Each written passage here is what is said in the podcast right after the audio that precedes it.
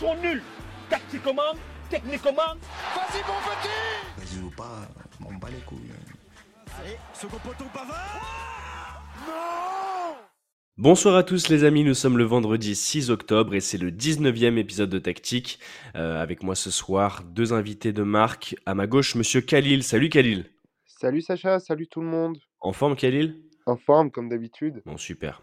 Et à ma droite, monsieur Brice qui est avec nous. Salut Sacha, salut Khalil, salut les auditeurs. Bon, tout va bien Brice? Ouais, la forme. Bon, super. Les gars, on va faire une toute petit, un tout petit sommaire. Euh, Il y a eu euh, la semaine de, de Coupe d'Europe pour nos clubs français. On a du bon, on a du moins bon. On a des choses intéressantes, on a des choses moins intéressantes. Donc, on va faire le petit, euh, le petit topo de nos, nos équipes engagées en Coupe d'Europe. Ensuite, on réagira en quelques minutes à, à la liste de Didier Deschamps pour l'équipe de France. Et enfin, on lancera cette euh, journée de Ligue 1, la huitième, qui commence ce soir euh, par l'affiche entre Strasbourg et le FC Nantes et qui se terminera ce dimanche par la réception du Paris Saint-Germain sur le euh, terrain de Rennes. Tactique épisode 19, c'est parti. Alors messieurs, on va commencer tout de suite euh, parce qu'on a vécu une semaine euh, européenne incroyable pour nos clubs français, à commencer par euh, le premier match qui opposait Lens à Arsenal. Lens qui recevait justement le dauphin de Manchester City l'an dernier en Première Ligue. Et on s'attendait à un match très compliqué pour les 100 et or. On avait pas mal de débats entre nous sur les chances lensoises de faire quelque chose. Et finalement, on a eu un match incroyable à Bollard dans une ambiance euh, voilà, qu'on ne présente plus. On, savait que Lens pouvait compter sur des supporters euh, incroyables et euh, bah, ça a été le cas. Ça a été le cas, le 13e homme qui a poussé et euh, Lens qui s'est imposé 2 buts à 1 euh, sur sa pelouse en Ligue des Champions et qui a pris euh, par la même occasion la tête du groupe euh, devant euh, Arsenal et euh, Séville. Ensuite, le PSV Eindhoven. Euh, on va prendre euh, les réactions euh, comme elles viennent, euh, avec le cœur. Brice, euh, j'imagine que tu étais euh, assez fou devant, ce, devant cette rencontre, assez fou devant ce, match et surtout devant l'abnégation qu'ont mis les, Lensois, alors que bah, face à Arsenal, on peut, dire dès le début du match que ça va être compliqué. Bah complètement, surtout que bah on, l'avait tous dit avant le match que ce serait compliqué pour Lens. Personne les voyait gagner face au vice-champion d'Angleterre et au final, euh, euh, grosse prestation euh, du club nordiste. D'ailleurs, je tiens à faire un mea culpa puisque en pré-saison, quand on a parlé de la poule, de- quand le tirage était tombé et qu'on a parlé de la poule du RC j'étais très inquiet. Pourtant, j'adore ce club, mais mais je ne les voyais pas prendre autant de points et surtout en deux rencontres. Donc je, suis, très satisfait à la fois de leur prestation contre Séville et de, ce match-là contre Arsenal. La, petite, la belle histoire, c'est surtout Thomasson, parce que c'est lui qui perd le ballon sur le premier but et qui s'est payé cash avec Gabriel Jesus qui met une frappe, une belle frappe à ras du poteau. 1-0, on commençait à sentir. On- personnellement, moi, j'avais un peu peur. Je me suis dit ah bon, bah, même si on sait la, la force du public en soi, ça va être difficile contre une équipe solide euh, d'Arsenal. Et au final, euh, un magnifique but, euh, un magnifique but de Thomasson justement pour, pour revenir grâce à une super déviation d'Eli Wahi. Euh, je trouve que l'action est magnifique et elle image bien un petit peu le, le collectif soudé de- du RC Lens ces dernières semaines. On voit que les automatismes commencent à prendre forme et ça se voit également sur le deuxième but d'Eli Wahi, sur l'action centre en retrait, petit plat du pied. voilà, on voit qu'Eli Wahi commence à bien prendre ses marques, c'est une très bonne nouvelle. Je pense qu'il peut être aussi impactant que Openda la saison dernière. En tout cas, euh, il peut faire oublier euh, son départ. Et puis, euh, il faut surtout parler de, de Brice Samba, parce que Brice Samba, sans un gardien en telle effervescence sur ce match-là, le RC Lens repart pas avec les trois points. Et, c'est très important d'avoir un, gardien de haut niveau dans ces compétitions-là. Et, et ça s'est vu parce qu'il permet à Lens de prendre trois points et surtout de d'avoir un démarrage exceptionnel dans cette Ligue des Champions et de pouvoir espérer se qualifier, ce qu'on n'avait pas du tout pressenti euh, avant, avant ces deux premières journées de, Ligue des Champions. C'est clair. Euh, pour ce match, je veux parler aussi donc des Liwaï, dont tu as, dont tu as évoqué la, passe décisive et le deuxième but. Euh, Khalil, justement, euh, Brice l'a bien précisé, mais on, avait peur un peu à la fin de saison dernière de continuer à, à voir euh, une équipe euh, vraiment aller de l'avant avec la perte notamment du capitaine qui qui gérait vraiment le milieu de terrain, c'est Kofofana, mais surtout de Loï- Loïs Openda qu'on voit briller du côté de Leipzig en Allemagne. Et en fait, cette recrue qui est un peu inattendue, qui se fait à la fin du mercato, on parlait surtout de, Chelsea pour, pour le jeune Eli Wahi qui avait fait ses, ses gammes du côté de Montpellier. Et on avait parlé justement de ce transfert dans Tactique pendant la période du mercato en se disant c'est le genre de joueur qui peut faire basculer les matchs, qui peut voilà, ouvrir, ouvrir son pied pour, pour déposer une frappe. Et ben là, il a, il a été complètement sans complexe dans ce match-là et, il, il, contribue grandement à la victoire des 100 et or. voilà, est-ce que tu, tu partages justement cette analyse et est-ce que tu penses aussi que voilà, il peut continuer à, peser dans les gros matchs. Je pense notamment à la double confrontation qui va opposer Lens au PSV Eindhoven.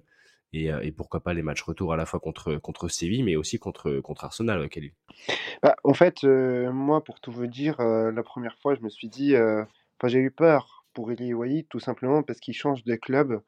Et donc, c'est un.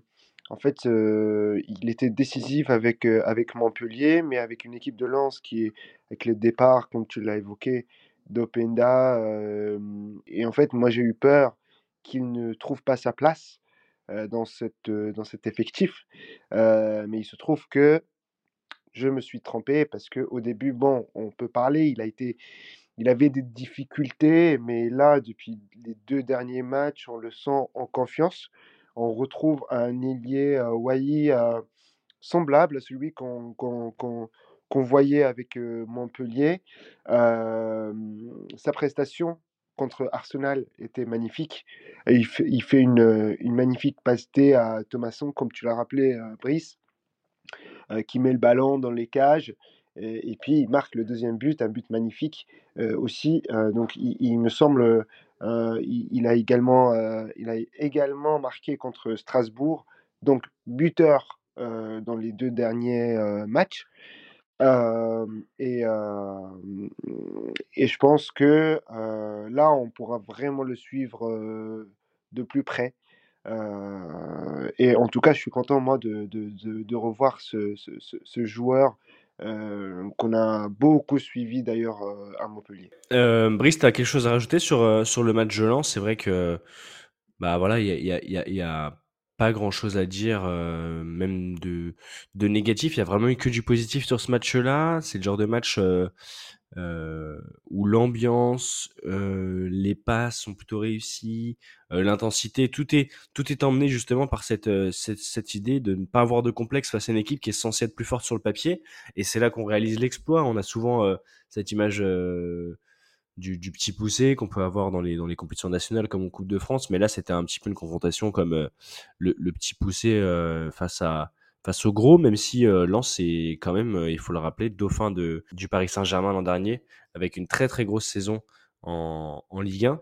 Mais on s'attendait justement avec les, départs de, les départs cet été de d'un petit peu moins de consistance de, l'équipe sans Eor face, face à Arsenal et finalement bah on a quand même compris que bah, ce, coach savait ce qu'était le football, savait de quoi il parlait et, avait trouvé tout de suite la, solution pour embêter les hommes de Mikel Arteta avec ce, double pressing. Et c'est, on parle souvent du deuxième ballon, mais là c'était souvent le, le troisième ballon, c'est-à-dire le ballon à récupérer après la première passe de, de, la phase récupérative de d'Arsenal, tu vois. Et ça, c'était euh, c'était vachement intéressant. Euh, Brice, je te laisse le mot pour conclure, et puis après, on va parler d'un autre club pour qui ça s'est mal passé euh, hier. Ouais, bah, Franck de toute façon, on va pas revenir sur son cas, mais c'est vrai que c'est un, très très bon coach. il l'a encore prouvé mardi soir. parce que son, son, organisation tactique, moi, m'a beaucoup plu. J'ai trouvé qu'ils avaient quand même assez éteint euh, globalement euh, pourtant l'excellent milieu de terrain euh, d'Arsenal. Parce qu'on le rappelle, sur le papier, c'était quand même Kai Havertz, Declan Rice et Martin Odegaard au milieu de terrain. Donc voilà, c'est du lourd. à noter également aussi un, fait de jeu, mais qui a été important, c'est la sortie de Bukayo Saka à la mi-temps. Ouais, ouais, gros, grosse, grosse des illusions, en tout cas, euh, par rapport, euh, par rapport à, à, la mise en place tactique euh, du coach, notamment. Hein. Bukayo Saka, c'est vrai que quand il sort au bout de la 20e, je crois, à peu près, 20e minute de jeu, avant la première demi-heure, bah, il faut quand même penser à, à comment se, se réorganiser pour les, pour les, pour les Gunners. quoi. C'est super intéressant ce que tu dis. Je regardais, ouais, il sort à la 34e. Donc, ouais, c'est... il s'est blessé un peu avant, mais le temps, enfin, je pense qu'il a fait quelques tests pour voir si ça tenait, et au final, ça tenait pas du tout. Et ça a fait la différence, puisque c'est un joueur essentiel euh, dans, la, composition tactique euh, de Mikel Arteta. Et donc, euh, ça, a, fait basculer aussi un petit peu la suite de la rencontre, même si Lens était déjà revenu un partout et, proposait quand même un très beau visage.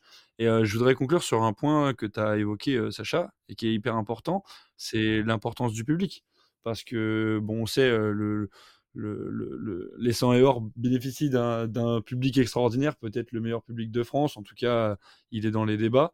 Et, euh, et là, je vais faire une passe D pour ce que tu viens d'annoncer, mais ça s'est vu aussi euh, dans le match de Newcastle PSG, c'est-à-dire que l'ambiance était incroyable à, à St James Park, et ça a aidé, je pense, les joueurs de Newcastle à, à, se, à décupler leurs forces et à, et à être euh, omniprésents dans le jeu, alors que sur le papier, le PSG a une équipe bien meilleure que ça. Donc la Lens, c'est pareil. Je pense que euh, d'ailleurs, ils l'ont dit. J'ai écouté des interviews d'après-match de, de joueurs lensois.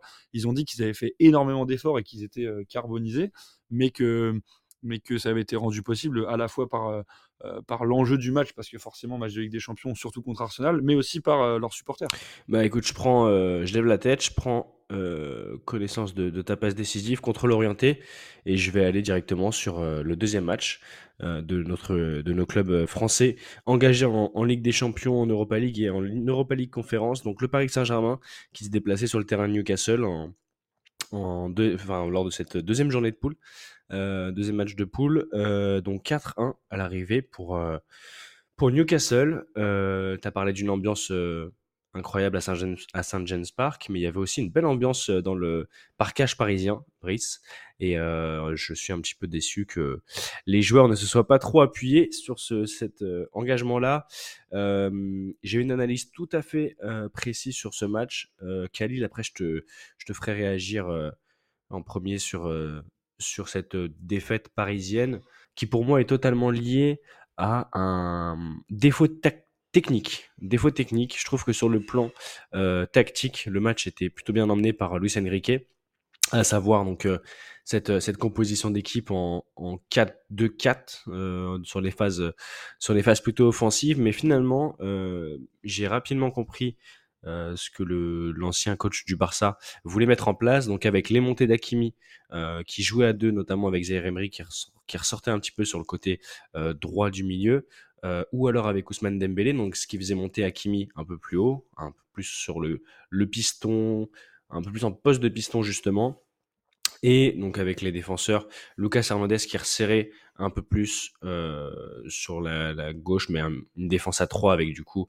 euh, Skriniar et Marquinhos qui prenaient plutôt la droite. Euh, et justement, ce, détachement devant de Mbappé et de Colomwani qui prenaient un petit peu les, les demi-espaces un peu plus sur le côté gauche, euh, sur les actions portées vers l'avant, Gonzalo Ramos qui restait soit en retrait, mais toujours dans une position axiale de numéro 9, et Dembélé qui était amené à faire des, des, des débordements sur la droite pour essayer de centrer, de mettre le feu face à un défenseur qui faisait 2 mètres et qui l'aurait pu mettre plus en difficulté que ça, euh, selon moi. Donc tactiquement, je pense que Luis Enrique avait cette idée-là, euh, et c'est pour ça qu'on a un petit peu été surpris au tout départ en, en voyant Vitinha être retiré de ce milieu de terrain à 3, avec Vitinha, euh, Ugarte et Zaire Emery, euh, qu'on avait vu euh, aligner sur les deux, derniers, deux précédents matchs. Euh, et euh, et je, pense surtout, euh, donc Brice a parlé d'une ambiance incroyable, je pense que Newcastle a fait un très très gros match devant son public euh, pour, pour son retour en Ligue des Champions après quelques années aussi, il me semble. Et je crois surtout que c'est un problème peut-être de fraîcheur dans les jambes de certains joueurs. Enfin, j'ai vu Mbappé complètement, euh, complètement carbo, hein, on va pas se mentir. Et surtout, surtout technique en fait. Il y a eu beaucoup, beaucoup, beaucoup, beaucoup, beaucoup trop de passes ratées. Euh, beaucoup trop de, hum, de déplacements qui étaient un peu trop aléatoires. Je pense que Luis Enrique a eu, je pense, une bonne idée de, tester quelque chose. Et, euh, de toute façon, on, peut, se tromper, mais l'important c'est de tester des choses, de répéter, euh, de répéter des schémas. Je pense que il s'attendait à autre chose de la part de ses joueurs. Et, euh, et, pour une fois, moi, je mets souvent en cause la responsabilité d'entraîneur, en plus des joueurs, bien évidemment. Mais là, j'ai vraiment envie de, de, de, mettre en responsabilité les joueurs, même si, je le rappelle, Newcastle est une très belle équipe de football et qu'il ne faut pas. Euh, euh voilà, on n'a pas. Le, les Parisiens n'ont pas perdu contre. Je ne vais même pas citer de nom parce que sinon ça va faire un manque de respect, mais contre la dernière équipe du nord de, du nord de la Slovaquie. Je veux dire, euh, Newcastle a fait une bonne opposition. Il y a eu des erreurs individuelles aussi. On peut parler de Marquinhos qui est souvent euh, voilà, euh, embêté maintenant dans ces matchs en jeu en Ligue des Champions, même si on rappelle que c'est que le deuxième match de poule pour les, qualifications avant les huitièmes de finale en Ligue des Champions. Mais il y a pas mal eu de facteurs négatifs, dont justement ce manque technique à la fois sur les passes, sur les courses et sur les, euh, sur les idées de jeu, euh, des, passes qui, n'ont pas été faites. Et puis, euh, et puis voilà. Khalil, à toi l'honneur de, de, de, reprendre justement après ce que je viens de dire sur le Paris Saint-Germain face à Newcastle. Et ensuite, Brice, voilà, qui donnera son, son, avis et qui aura peut-être une autre vision de, de ce que je viens d'évoquer sur le Paris Saint-Germain. Khalil, je te passe les clés du camion. Eh bien, moi je pense que, après je suis d'accord avec toi hein, sur tout ce que tu as dit, par contre, euh, pour moi, c'est pas Newcastle qui a gagné son match, c'est plutôt le PSG qui a raté son match. Euh, et je vais développer. Euh, comme tu l'as rappelé, il, manquait d'inspiration. Enfin, surtout les attaquants, on n'arrivait pas à mettre le ballon dans les cages, alors que bah, du coup, même si tu joues contre, j'en sais, sais, rien, moi, Manchester City, n'importe quelle équipe, tes joueurs doivent être prêts mentalement. c'est pas ce que j'ai vu contre Newcastle. beaucoup de joueurs n'étaient pas au niveau, à commencer par Kylian Mbappé, bien sûr. On s'attendait à ce qu'il soit là dans les, dans les compétitions bah, comme la Ligue des Champions. Il était quasiment absent. je ne vais pas revenir aussi sur sa prestation contre Dortmund, donc ça fait beaucoup quand même. C'est le deuxième match. Hein. Euh, que le, PSG euh, euh, encaisse au moins un but, bah là, le club a, encaissé 4 buts. et si je conclus bien, et c'est pour ça que je vous dis qu'il y a un problème avec l'attaque du PSG, c'est qu'en deux matchs, on a marqué 3 buts, on en a encaissé 4. Donc en fait, il n'y a pas que l'attaque qui manque d'inspiration, mais à la défense aussi, il y a un problème. À un moment, tu ne peux pas accepter, tu peux pas prendre 4 buts sur un match à l'extérieur et contre Newcastle. J'ai pas envie de, manquer de respect à cet adversaire, mais il faut être réaliste à un moment donné. et puis après, je l'ai vu et je l'ai remarqué pendant clairement le match bah, du coup du, du 30 septembre.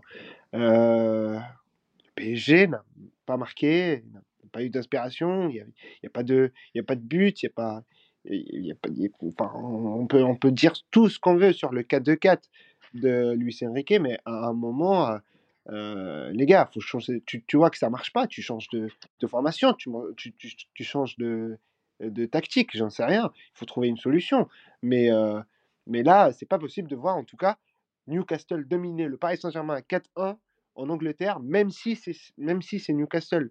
Je ne sais pas si vous voyez ce que je veux dire. Si, si, on voit très bien, on voit très bien. Après, le, le, le truc, c'est que c'est toujours pareil. C'est-à-dire qu'il euh, y a les donneurs de leçons, je ne parle pas de toi, bien sûr, mais il y a les donneurs de leçons qui vont dire euh, mais c'est impossible de jouer avec ce système aujourd'hui. Euh, il faut densifier le milieu de terrain. C'est vraiment là que la bataille se gagne. Ok, je suis d'accord. Je suis d'accord avec toi. Maintenant, j'ai du mal avec les gens qui pensent qu'il n'y a qu'une seule façon de jouer au football. Et moi, je, reste persuadé que ce système de jeu peut être intéressant. Alors peut-être pas contre tous les adversaires. Peut-être que là, voilà, il y a, vraiment eu trop, de, déchets techniques et qui ont amené justement parfois à du doute, à des erreurs. Et Newcastle était prêt. Hein. De toute façon, Newcastle eux avaient un plan qui était assez défini. C'était des récupérations assez hautes, mettre en place des, attaques rapides euh, à partir de la deuxième phase du milieu de terrain, notamment sur Tonali qui, qui reprend sur le côté gauche, euh, Isaac qui est lancé en profondeur avec un appui remise. Enfin, c'était assez, assez bien huilé de ce niveau-là, à ce niveau-là, pardon.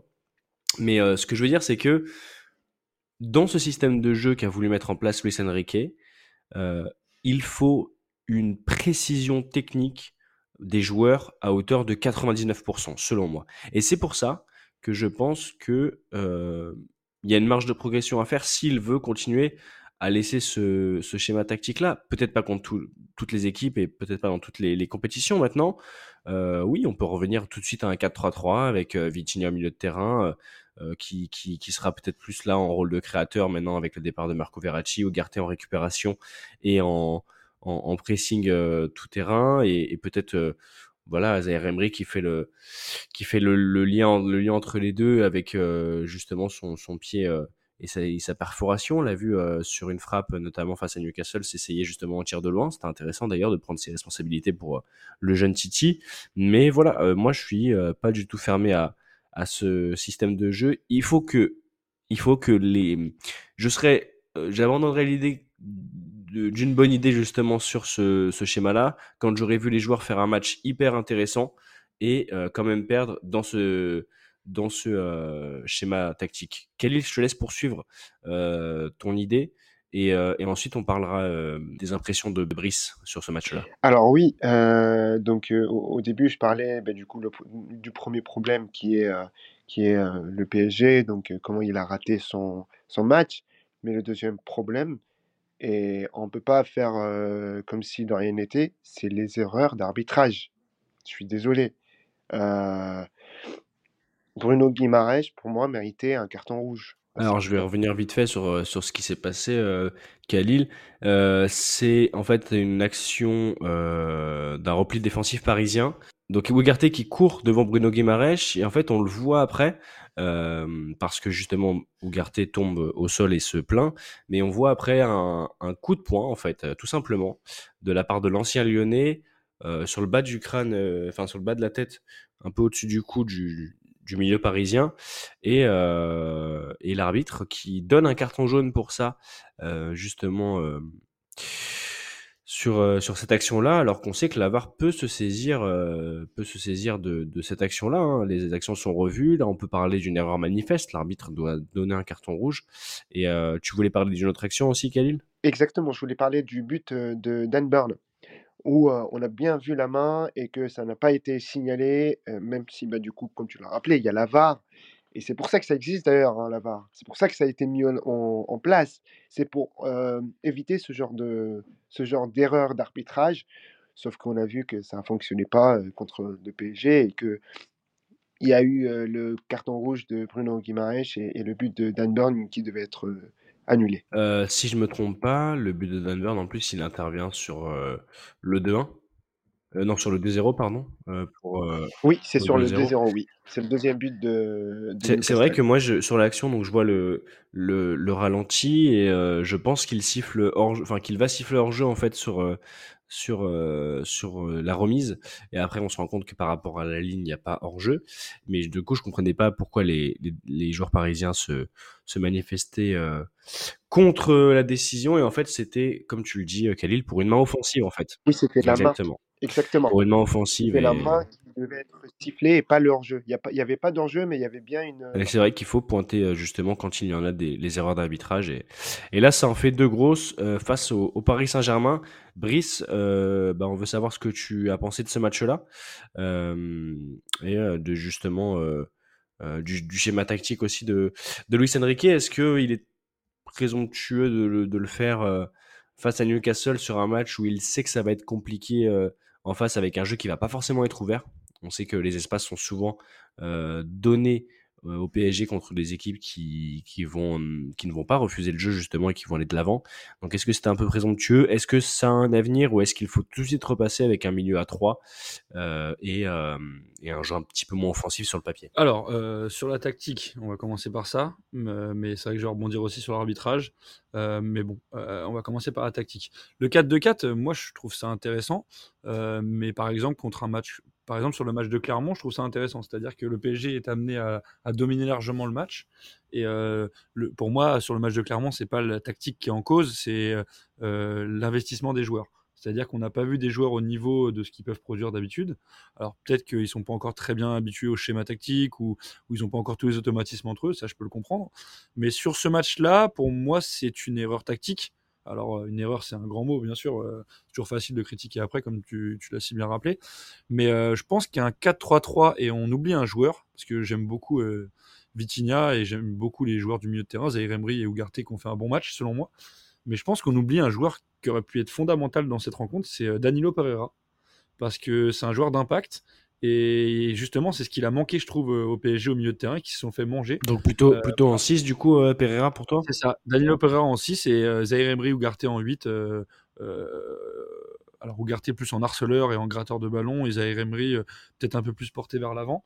Mais, mais en tout cas, je pense qu'il nous a manqué, enfin, il a manqué au PSG un joueur d'impact, parce qu'ils se sont fait, dans l'agressivité, ils se sont fait manger. à la fois les attaquants du PSG qui ont été plutôt transparents, euh, bon, on a parlé d'Mbappé, mais Colomwani et même Ramos, on les a pas beaucoup vus. Euh, Dembélé, lui, on l'a pas mal vu, mais euh, le problème de Dembélé, c'est toujours le même. Hein. C'est-à-dire que il fait la différence, mais une fois dans la surface, il pêche dans le dernier geste tout le temps. Donc ça, c'est des choses à, corriger, à améliorer. On, le dit quasiment à chaque podcast, mais, mais c'est vrai que c'est vrai que c'est le cas. Au moins, en tout cas, c'est en tout cas lui qui s'est procuré le plus d'occasions, selon moi, pour le PSG, même s'il n'y en a pas eu énormément. Euh, et, moi, je voudrais revenir aussi sur la charnière centrale parce que certes, il y a l'erreur de Marquinhos qui n'a pas été dans son match, mais Skriniar, euh, c'est quand même très très lent, très très faible techniquement. Euh, certes, dans le duel de la tête, il est là, mais quand, enfin, j'ai eu l'impression que dans les 20-25 premières minutes, c'est lui qui a touché le plus de ballons et qui touchait, qui faisait quasiment que des 1-2. Enfin, ça jouait beaucoup entre lui et, et Donnarumma, donc c'est-à-dire les joueurs les plus dangereux balle au pied pour le PSG. Donc euh, c'est quand même problématique. Et pour en revenir sur le schéma tactique, euh, le 4-2-4, pourquoi pas, avec des ailiers en mode piston euh, qui montent beaucoup. Ça, je... ils peuvent le faire. Hernandez et Hakimi, ils savent le faire, ils le font très bien.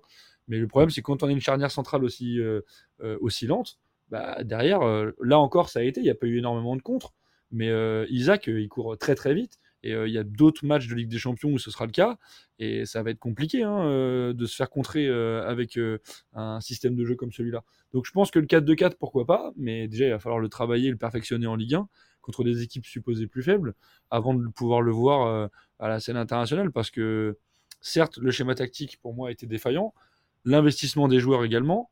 donc ça fait beaucoup de choses qui font que bah, le PSG prend une raclée euh, à l'extérieur contre une équipe euh, qui est largement à sa portée. Euh, Khalil, on va revenir avec toi justement sur ce que vient de dire Brice et qui m'intéresse beaucoup.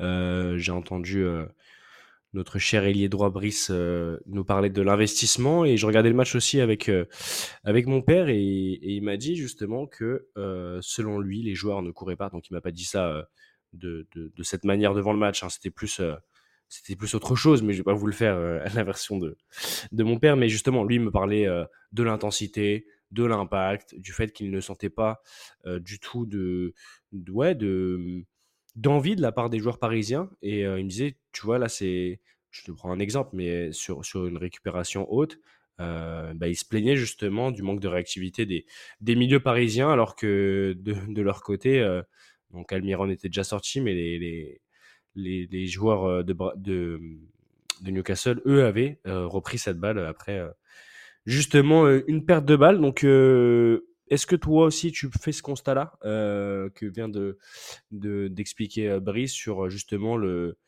ouais l'envie quoi, l'envie, le, les ambitions, etc. des joueurs parisiens sur ce match-là? Ah mais, mais clairement, moi ce que je pointais enfin, ce que que j'ai constaté d'ailleurs, c'est qu'à partir du deuxième but, euh, le Paris Saint-Germain était, euh, à côté de son match, est passé à côté de son match. Alors le troisième, je vous raconte, même pas. Bon, heureusement qu'il y a eu une réaction de, d'Hernandez pardon. Mais, et là, on sentait qu'il y avait de l'envie, que le que le Paris Saint-Germain voulait vraiment reprendre son match, voulait, marquer, voulait revenir, voulait avoir un résultat au final, on se retrouve avec un quatrième but qui met fin à, toute possibilité de, soit match nul, soit gagner le match. Hein. Ouais, tout à fait, tout à fait. Brice, je te redonne la main pour parler justement de l'arbitrage parce que Khalil l'avait fait, tu allais réagir dessus, mais tu, tu n'as pas encore donné ton, ton avis à ce niveau-là par rapport aux erreurs justement d'arbitrage, peut-être de VAR aussi. et ensuite, on parlera de l'Olympique de Marseille qui jouait face à Brighton en Ligue des Champions, en Ligue Europa, excusez-moi. Et on a encore d'autres matchs à, évoquer, donc euh, je, te laisse, je te laisse reprendre la main, Brice. Bah, je suis complètement d'accord avec Khalil. C'est pas souvent le cas, mais il faut le souligner quand c'est quand c'est le cas. Euh, L'arbitrage a été très mauvais. J'ai envie de dire une fois de plus. Euh, euh, je suis complètement d'accord avec lui. Il y a pour moi carton rouge. Il y a pour moi main dans la surface sur le deuxième but, qui change quand même grandement la donne. Alors, on va pas se reposer là-dessus, puisque le PSG n'a mis aucun ingrédient dans ce match pour, euh, pour espérer au moins, euh, même ne serait-ce que prendre un point. Mais c'est vrai que c'est assez problématique dans des matchs de Ligue des Champions. Donc là, c'est un club français, mais ça peut être n'importe qui. Et je vais prendre comme exemple euh, Tottenham-Liverpool, parce que c'est l'exemple le plus flagrant, où il y a un but refusé pour un hors-jeu, soi-disant, de Luis Diaz. pour Liverpool et au final il y a eu l'enregistrement qui est sorti il y a quelques jours des, arbitres de, de la VAR qui se félicitaient au début de leur décision et qui après se rendent compte, euh, mais quelques minutes après, que la décision n'est pas bonne, mais que le jeu a repris et qu'ils ne peuvent pas revenir dessus. Donc c'est quand même assez problématique de, de voir, euh, surtout qu'à la fin, le Tottenham gagne 2-1 à 96e minute, donc euh, le, le, résultat est très cruel et, et, le film du match est incroyable, surtout quand on pense que la VAR est, est ici pour venir en aide à l'arbitrage et en tout cas le sauver, je ne sais pas, mais en tout cas apporter une aide technologique et au final on n'a pas du tout cette impression je trouve dans le football l'impression qu'on a justement en ce moment avec la coupe du monde de rugby on, on la voit encore plus à, grande échelle mais pour ceux qui suivent le rugby moi j'aime bien ça et quand il y a ne serait-ce qu'un doute ils prennent le temps de bien voir s'il y a euh, erreur ou pas de l'arbitre. Euh, et, euh, comme ça, il n'y a a jamais de contestation. D'ailleurs, ça fait aussi partie, je pense, du respect qu'il y a des rugbyman envers l'arbitre. Alors certes, il y a un respect qui est supérieur déjà de base par rapport au foot, mais, mais, mais ne serait-ce que ça, il n'y a jamais aucune contestation. on voit jamais ni des, des coachs ni des joueurs contester parce que c'est clair et net. Quoi. Il n'y a pas comme au football où, où, parfois on se dit mais attends pourquoi il ne regarde pas la VAR ou pourquoi il la regarde mais au final c'est pas la bonne décision? Voilà, c'est quand même assez problématique. Tu sais quoi Brice, ça me donne une idée. Et, euh, et, là, on a énormément de choses à dire ce soir, donc on va en parler la semaine prochaine. Je vous invite tous, chers auditeurs, à aller sur le compte Twitter de Tactique, Tactique officiel. Euh, on va mettre un, on va poster un sondage justement sur euh, pour ou contre le l'AVAR. Et la semaine pro, pendant l'épisode 20, on fera, bah, on aura sûrement un épisode un peu plus long, donc on verra si si si on se permet de faire faire deux parties, etc. Enfin, on verra comment on s'organise. Mais euh, si tu le veux bien, Brice, on fera euh, justement un petit débat entre nous euh, sur la VAR. donc là, maintenant, ça fait plusieurs années que, que la technologie a, a été mise en place. Et, et, voilà, on fera un petit, un petit tour de table. Donc j'imagine que, que Baba sera là, et puis les autres copains aussi. Peut-être Alex sera là, Khalil, je sais pas si toi tu pourras être là aussi la semaine pro, mais on fera voilà un petit débat entre nous, apporter les plus, les moins. Euh, notamment étayé par des, exemples comme tu viens de citer, euh, Brice. Et euh, voilà, juste avant ça, donc les gars, voilà, je vous, invite à, y aller, à aller sur le compte Twitter de, de Tactique au moment où je vous, où je vous le dis et que vous écoutez ce, podcast, il sera en ligne et je pense qu'on va aussi l'épingler, comme ça ce sera plus facile pour, pour y répondre. les gars, juste comme ça, avant la semaine prochaine, Khalil, toi, tu es plutôt pour ou tu es plutôt contre la VAR dans le football? Bah, moi, personnellement, je suis pour. Euh, ça évite, euh, ça quand même, c'est pas parce que euh, ça, ça c'est arrivé ces deux derniers matchs, donc comme tu l'as rappelé, Brice, entre Liverpool, Tottenham et, Newcastle PSG, qu'on doit boycotter la, la VAR. Non, c'est pas ça. Mais il faut que ce soit, faut que les arbitres soient beaucoup plus attentionnés et voilà. Mmh. Et toi, Brice, du coup? Bah, moi, je suis aussi pour, mais, euh, mais moi, je veux qu'elle soit réformée, c'est-à-dire je veux qu'il y ait des améliorations. Parce que là, on voit qu'il y a énormément de débats, de scandales autour de ça. Et ce qui n'est pas du tout le cas. Là, j'ai pris l'exemple du rugby, mais euh, je peux prendre l'exemple de, je pense, d'autres sports. Enfin, on en discutera euh, lors du prochain podcast. Mais, mais voilà, c'est quand même assez triste de voir un outil qui est censé aider les arbitres et qui, au final, les, met parfois plus dans une situation délicate que leur propre décision initiale. Donc, c'est quand même assez problématique. Bah moi, en un mot, et après on, on donnera le, le, le, rendez-vous hein, euh, aux autres copains et on verra qui sera, qui sera là la semaine prochaine pour, pour le podcast. Mais, euh, mais moi, je suis contre. Je suis contre la VAR. Je suis contre la VAR alors que, euh, pour être tout à fait objectif et tout à fait euh, honnête avec vous. Euh, j'étais très hypé par cette idée à l'époque où on en parlait, de, de, la mise en application de la vidéo avec, avec justement voilà, les erreurs dites manifestes, notamment dans la surface. Et voilà, cette possibilité de revenir justement à une action qui venait d'avoir lieu voilà, quelques, quelques, quelques instants avant. Mais en fait, je suis contre et je préfère, euh, quitte à ce qu'il y ait une décision, euh, une décision défavorable, que ce soit pour l'équipe que je supporte, mais pour une équipe en général, qu'elle soit de la responsabilité seule et unique de l'arbitre central. Voilà, ça c'est ma décision. Après, peut-être que c'est c'est une erreur, mais c'est pour moi la meilleure solution pour avoir des matchs équitables et de toute façon, il y aura des erreurs. Donc, je préfère que ce soit un humain qui ait la responsabilité d'une erreur plutôt que des humains qui se déjugent par rapport à une aide qui est robotique ou, ou technologique. Par contre, je trouve que la goal line technologique est la meilleure innovation qu'on ait pu avoir. Et là, je suis totalement d'accord pour la goal line parce que des fois, c'est vrai qu'on voit pas forcément si le ballon est totalement rentré. Et, ça, c'est hyper intéressant. Messieurs, le rendez-vous est pris. Donc la semaine prochaine, euh, on parle justement euh, entre nous de, de l'avare. Est-ce qu'on est pour, est-ce qu'on est contre? Et on va revenir euh, un petit peu dans, dans, dans ce qui s'est passé récemment, mais aussi un peu plus largement, euh, voilà, avec euh, les opinions euh, de tout le monde. On va passer à l'Olympique de Marseille, messieurs, mais juste avant, je voulais, je l'ai pas encore fait, rappeler le groupe du Paris Saint-Germain. Donc là, le, le, le Paris Saint-Germain est deuxième de son groupe. Donc Newcastle a pris la tête du groupe avec 4 points. Le PSG 3 points, donc avec cette défaite face aux Anglais justement. Et suite au 0-0 entre euh, l'AC Milan et le Borussia Dortmund. L'AC Milan est troisième avec deux points. Et euh, les Allemands de Dortmund sont derniers avec un point, donc un match nul face à Milan et une défaite euh, lors de leur match inaugural 2-0 face au Paris Saint-Germain. Messieurs, on passe au troisième club français impliqué en, en, Coupe d'Europe, donc là c'est en Europa League, l'OM qui a fait match nul 2-2 hier soir face à Brighton. Euh, Khalil, je te laisse entamer euh, ce petit débrief. Donc je rappelle que l'OM gagnait 2-0 et a été rejoint notamment en fin de match donc par le, club entraîné par, euh, par De Zerbi. Alors oui, justement, euh, Sacha, ce qui s'est passé hier, c'est que l'OM a marqué deux buts en une minute. le premier, c'était à la 19e minute, donc c'est un but d'Mbemba.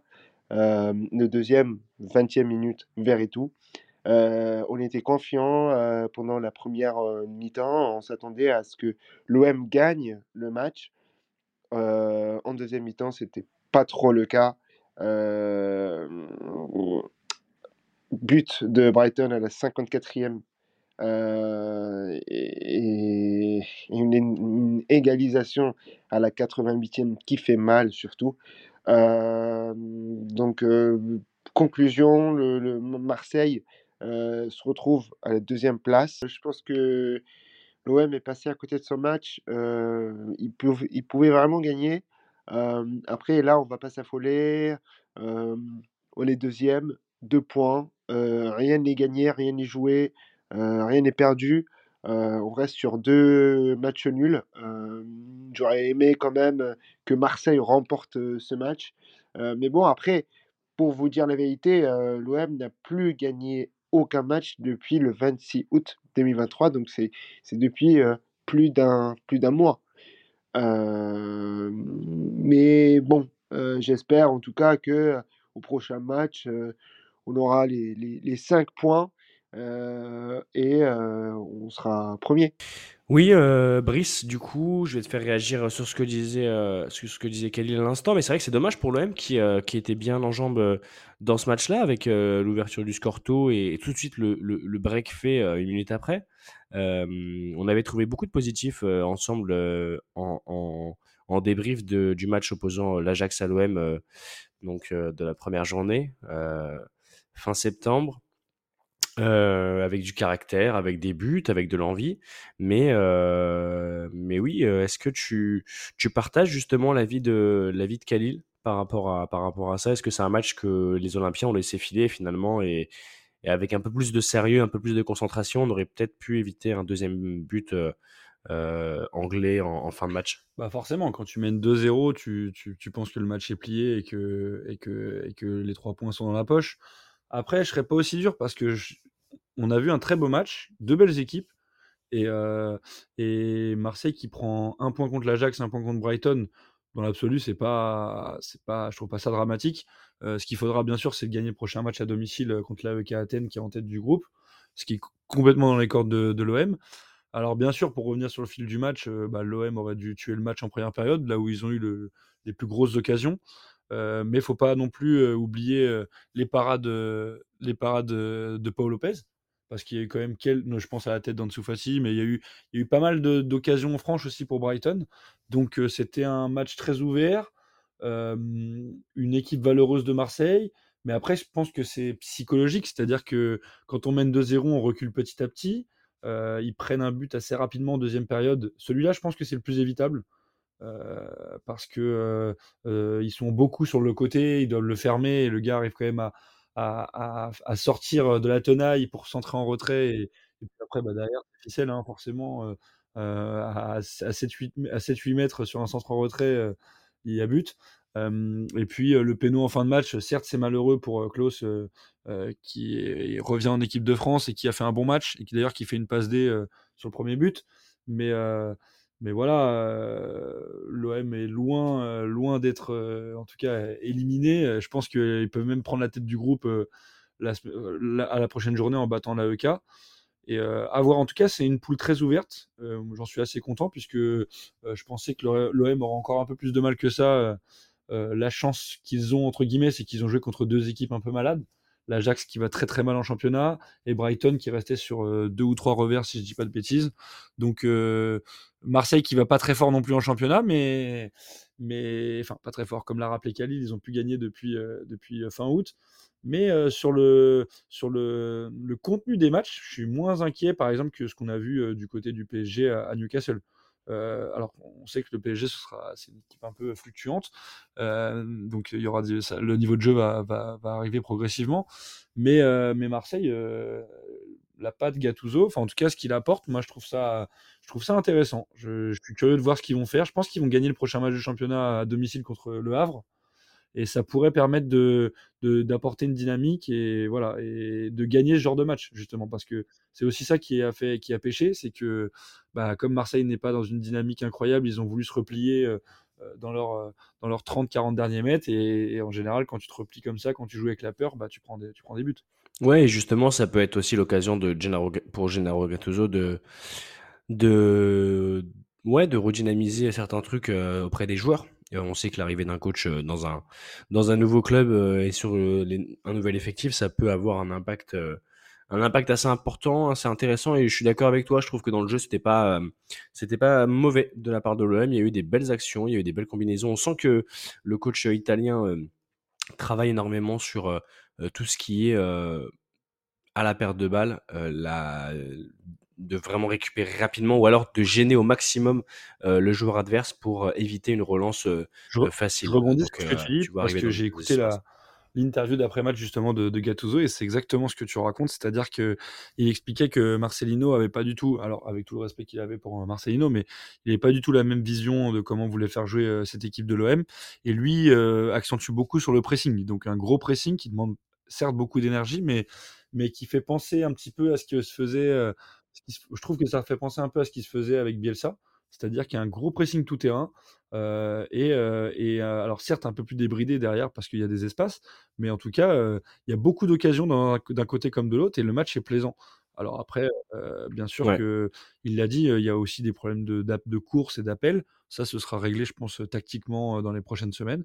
Mais en tout cas, euh, il est assez clair sur ses plans de jeu et ça se voit sur le terrain. Donc, euh, je pense que c'est plutôt positif. ouais. C'est clair. D'ailleurs, on avait vu des trucs aussi intéressants sur euh, sous le, hum, le règne de, enfin, pas le règne, mais sous le mandat plutôt de de d'Igor Tudor aussi. Rappelle-toi avec un, un style qui pouvait coller parfois avec, euh, en tout cas sur la partie défensive, avec ce que faisait Bielsa euh, sur les sur les récupérations. Et, et je suis d'accord avec toi, c'est euh, c'est assez intéressant. Et puis euh, et puis euh, on verra voilà euh, Gattuso à l'œuvre. Mais comme comme comme ce que tu viens de dire, je suis d'accord avec toi. Ils gagneront leur euh, ou ils feront un très bon résultat, je pense leur prochain euh, pour leur prochain match de de Ligue 1.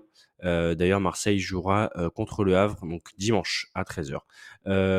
la poule de l'OM, messieurs, donc Brice et Khalil, sachez que l'AEK Athènes est première de ce groupe après deux journées, 4 points. Marseille en numéro 2, Marseille 2 points devant l'Ajax. avec une meilleure différence de but. Et l'Ajax, donc 3 avec 2 points. Brighton conclut avec 1 point. Les gars, je vais juste rappeler tout à l'heure, je pense pas l'avoir fait, le, mmh, le groupe, la poule de Lens. La poule de Lens, messieurs, on a dit qu'ils étaient repassés devant Arsenal, mais voilà, je vais rectifier ce petit oubli, cette petite erreur de ma part. Donc Lens, première du groupe B en Ligue des Champions avec 4 points, Arsenal deuxième avec 3 points, Séville troisième avec 2 points, et enfin le PS Eindhoven qui conclut euh, qui ferme la marche, quatrième de, du groupe euh, B, avec un point. Là, on est totalement complet. Les gars, on passe au match de Toulouse, le TFC, qui s'est imposé au stadium hier face à l'ASC euh, et qui passe deuxième de leur poule. là, c'est quand même la belle sensation pour les clubs français, surtout que le groupe de Toulouse n'est pas forcément très très facile avec Liverpool d'un côté et l'Union Saint-Gilloise qui est première de Belgique actuellement. Donc voilà, quand même certains, certains gros clients. Et c'est hyper intéressant pour Toulouse d'avoir euh, battu Lask justement qui est dernière de, de sa poule. Donc là, je fais le groupe tout de suite, comme ça on pourra après avoir euh, une vision d'ensemble. Liverpool première avec 6 euh, points, 2 victoires pour, pour l'équipe anglaise, suivi du coup par Toulouse, 4 points, un match nul, une victoire. L'Union Saint-Gilloise, c'est ça qui est intéressant, qui est troisième, avec un point pour l'instant et euh, l'ASC euh, dernière avec 0 points. Donc là, c'est hyper intéressant parce que le, Toulouse va recevoir, euh, si je dis pas de bêtises, Liverpool bientôt, exactement. Non, non ils vont à Anfield le 26. C'est ça, c'est ça, Brise, merci de m'avoir corrigé. Ils vont en Angleterre, donc à Anfield le 26, donc ça va arriver quand même quand même euh, assez rapidement. C'est dans 20 jours. Euh, donc, euh, ouais, gros rendez-vous. Donc là, ils vont enchaîner donc le, déplacement à Liverpool et la réception de Liverpool, ce sera un peu plus tard, ce sera le 9 novembre. donc là, ça va être intéressant de voir si, si, si l'équipe toulousaine peut envisager un bon résultat face à, Liverpool, même si je pense que ça va être compliqué. Mais rappelez-vous ce qu'on disait euh, de Lens et, d'Arsenal, donc ça peut être hyper intéressant. Euh, donc voilà, on va, on va pas forcément revenir en, en, détail sur le match, si ce n'est que bah, ce a eu quand même quelques occasions, mais, euh, dans l'ensemble, Toulouse a, fait, le job. Rapidement, Brice, tu voudrais peut-être donner un, un, petit, un petit point sur, sur ce match-là? Bah, tu as bien résumé, euh, un match équilibré, euh, une première période plutôt pour le TFC, la seconde pour les Autrichiens. Je trouve quand même que les plus grosses occasions ont été pour, euh, pour l'ASC, ce qui est assez étonnant. Mais ils ont manqué de, de, finition, et donc du coup, une, une, belle victoire pour le TFC, qui je pense aura sa balle de match, donc pas à Anfield parce que ça sera quand même très compliqué, ni même chez eux contre Liverpool. Je pense que Liverpool va finir premier tranquille de, sa, de cette poule, mais, euh, mais il y aura la balle de match au retour contre l'Union Saint-Gilloise. Ce sera au Stadium, euh, à, Toulouse en tout cas. Ce sera un, ce sera un gros, gros, euh, un, gros rendez-vous. Et si Toulouse gagne ce match et, et, et, qu'ils font pas un mauvais résultat en Autriche, normalement, ils sont qualifiés. Merci mon cher Brice. Khalil, maintenant on va parler d'une autre équipe, euh, celle du Stade Rennais, qui a perdu hier soir malheureusement face à Villarreal. Euh, donc euh, on a eu le retour hier soir de Martin Terrier après bah, des mois et des mois et des mois d'absence. Il devait faire son retour la semaine dernière enfin sur sa dernière journée de, de Ligue 1, mais je crois qu'il était malade, donc il avait annoncé aux supporters qu'il ne pourrait pas rejoindre et revenir en fait sur le, le, terrain, la pelouse du Roison Park, mais, mais qu'il allait rapidement revenir. Et euh, il aurait pu donner la victoire euh, face à face à Villarreal justement. Pas la victoire le match nul pardon. Villarreal gagnait déjà 1-0 avec un penalty en toute fin de rencontre. Et euh, ça aurait été la belle histoire pour son retour. Donc Rennes a, perdu face à face Villarreal. Et peut nourrir certains regrets notamment avec cette fin de match où ils ont poussé où les, où Rennais ont poussé justement Khalil. Alors oui, les Rennais pouvaient égaliser en fin de match. Terrier rate le penalty. Bon, Un 0, hein, une défaite en plus euh, et un résultat euh, pas assez convaincant bah, d'une autre euh, équipe euh, française. hein. Ouais, mais pour, pour le coup, c'est un peu dommage. Bah, je, je te redonne la main, Khalil et tout, mais, mais pour le coup, je trouve que euh, c'était quand même un match assez équilibré. Je vais prendre bêtement les statistiques de, cette rencontre, Khalil, si tu le veux bien, mais il y a eu beaucoup plus de tirs hein, d'un côté, du côté rennais, 17 tirs à 7. Euh, en termes de possession, c'était plutôt égal aussi, 47% pour euh, Villarreal, 53% pour le LOSC. Mais là où tu remarques vraiment un équilibre, c'est à la fois sur le nombre de passes, 355 pour Villarreal, 379 pour Rennes, et la précision qui est à peu près pareil, 81%, 85%. Mais dans l'ensemble, quand je regarde vraiment euh, euh, les points techniques, euh, bah, c'était un match plutôt équilibré c'est peut-être un regret en fait euh, pour, euh, pour Rennes de ne pas avoir fait, fait, fait au moins match nul face à, à cette équipe espagnole, euh, Kelly. Ah oui, bien sûr, c'est un regret, oui, ça reste un regret, bien sûr. Euh, tu rates, enfin, là, normalement, le résultat logique aurait été un match nul, on est d'accord. Euh, mais je reste convaincu quand même que les Rennais vont finir euh, premiers. D'accord. Je ne sais pas pourquoi, euh, mais euh, je, je mise là-dessus. Euh, je pense Et que... pour nos chers auditeurs, on sait que toi, miser, c'est quelque chose que tu fais régulièrement. Exactement, voilà. Euh, et ben, euh, je, je pense que les Rennais peuvent finir et vont finir premiers. Il reste un match. Franchement, quand on regarde le groupe, on est bah, déjà on a, on a la première victoire contre le Maccabi Haïfa. Euh, là, c'est le Panathinaikos. Sur le papier, on peut dire qu'on est largement favori et que euh, les Rennais peuvent remporter le match. Euh, match retour euh, Villarreal à Rennes. Voilà. Comme, comme on, avait parlé tout à l'heure, il y aura l'effet supporter. ouais.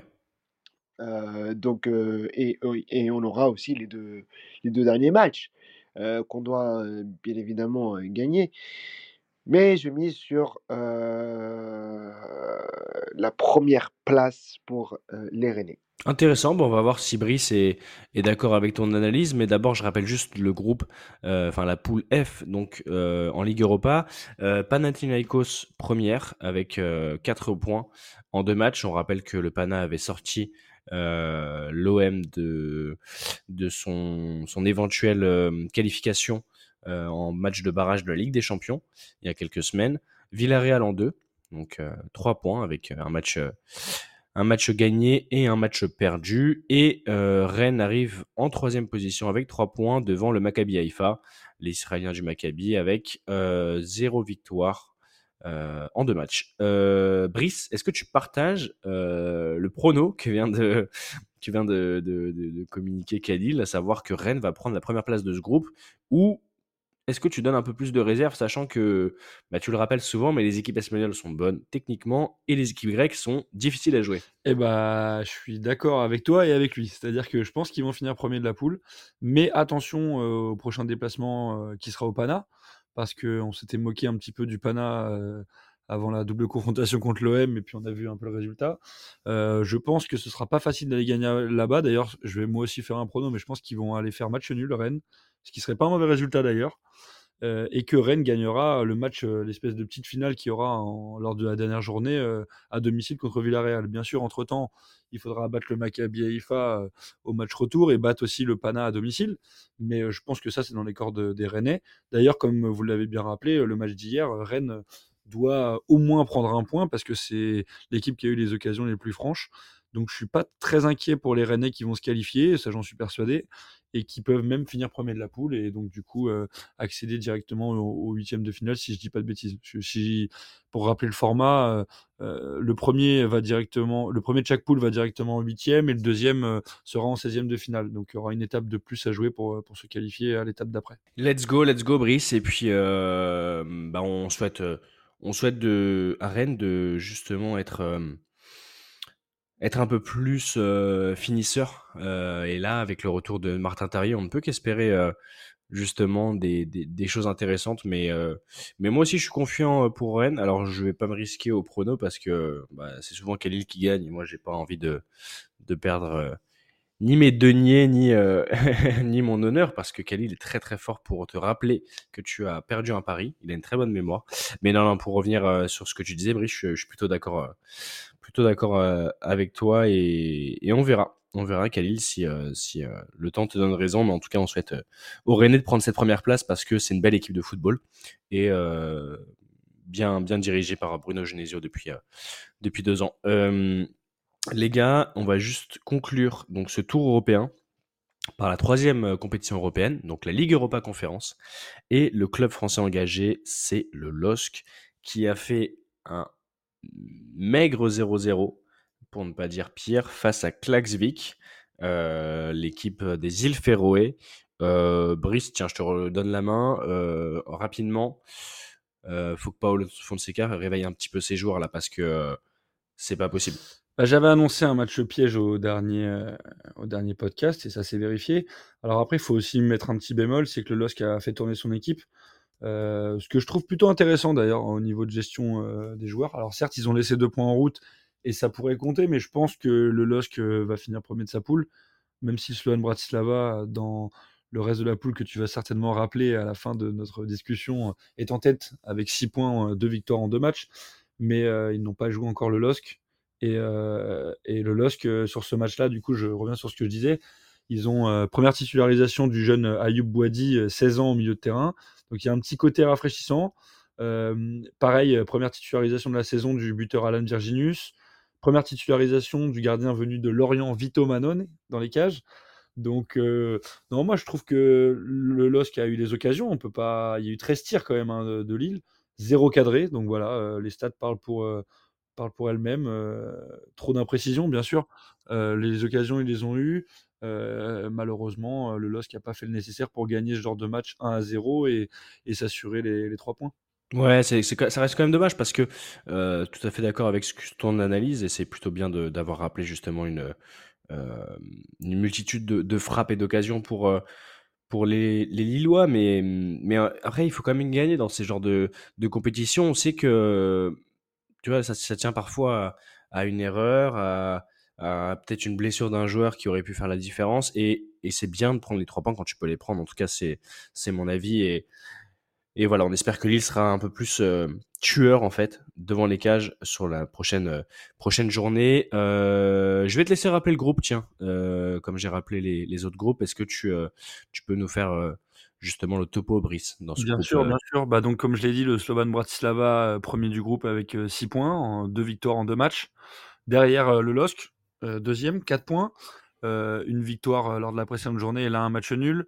L'étonnante équipe des îles Féroé, Klaxvik, qui est troisième avec un point.